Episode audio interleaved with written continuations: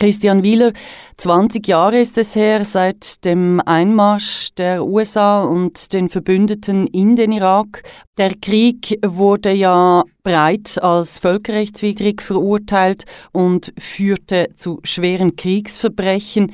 Wenn Sie es rückblickend umfassend betrachten, hatte der Sturz von Saddam Hussein, hatte der Einmarsch auch positive Auswirkungen auf den Irak oder war das Ihrer Meinung nach einfach schlicht ein fataler Fehler?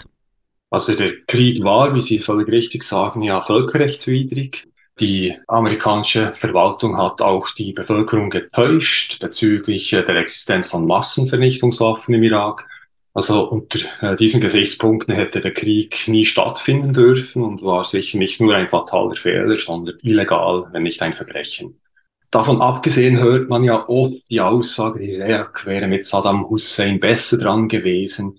Diese Aussage beruht auch auf einem Klischee über den Nahen Osten. Das besagt, es brauche so einen starken Diktator, der dann zwar brutal sei, aber immerhin eine gewisse Stabilität garantieren würde und diese ewig andauernden Konflikte zwischen den Religionsgruppen verhindern könnte.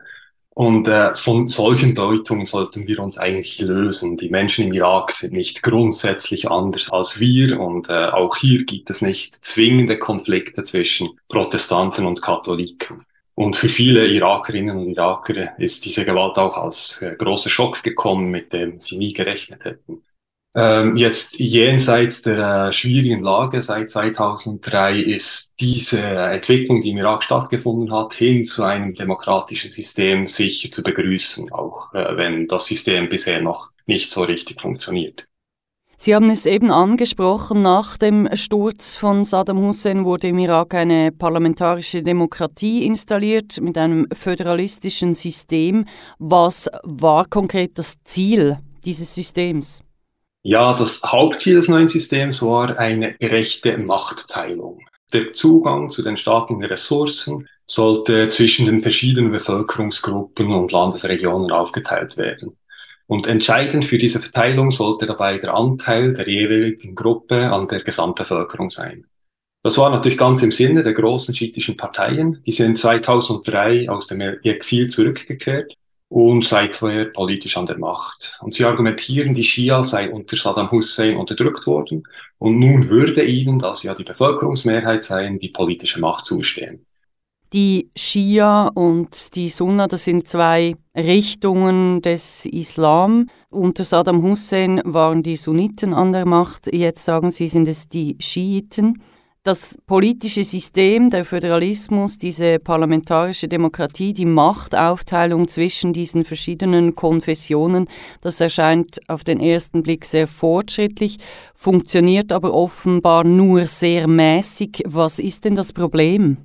Also die große Lehre, die sich aus diesen vergangenen 20 Jahren ziehen lässt, lautet, die Idee, Politik entlang der Zugehörigkeit zu einer Bevölkerungsgruppe zu organisieren, ist gescheitert.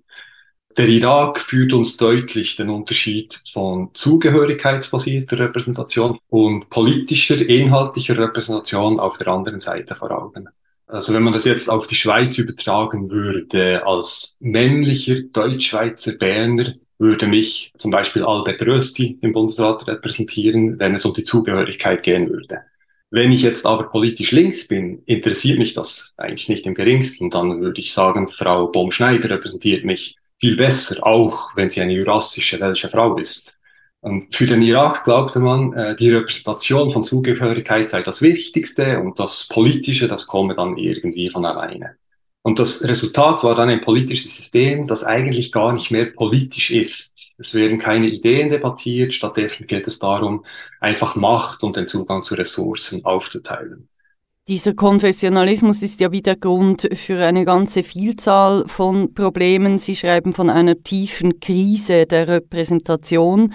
Das gesamte politische System sei diskreditiert, das Volk und die politische Elite drifteten immer stärker auseinander. Was sind denn die Hauptproblematiken?